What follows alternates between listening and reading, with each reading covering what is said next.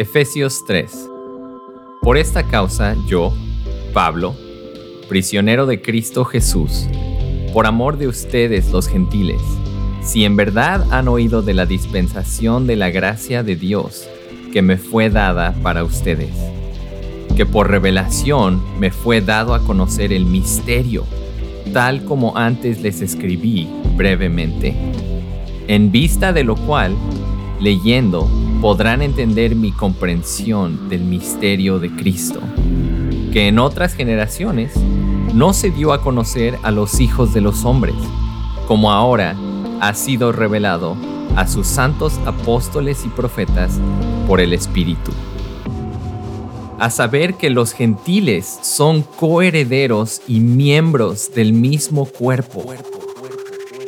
participando igualmente de la promesa en Cristo Jesús mediante el Evangelio. Es de este Evangelio que fui hecho ministro,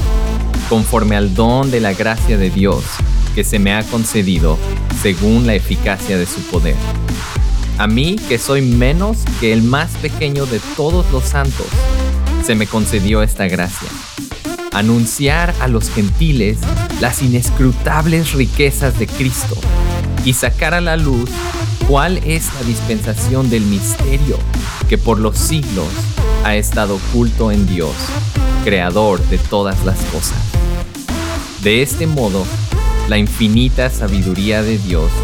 puede ser dada a conocer ahora por medio de la iglesia a los principados y potestades en los lugares celestiales, conforme al propósito eterno que llevó a cabo en Cristo Jesús nuestro Señor, en quien tenemos libertad y acceso a Dios con confianza por medio de la fe en Él. Ruego, por tanto, que no desmayen a causa de mis tribulaciones por ustedes, porque son su gloria. Por esta causa, pues, doblo mis rodillas ante el Padre de nuestro Señor Jesucristo, de quien recibe nombre toda familia, en el cielo y en la tierra.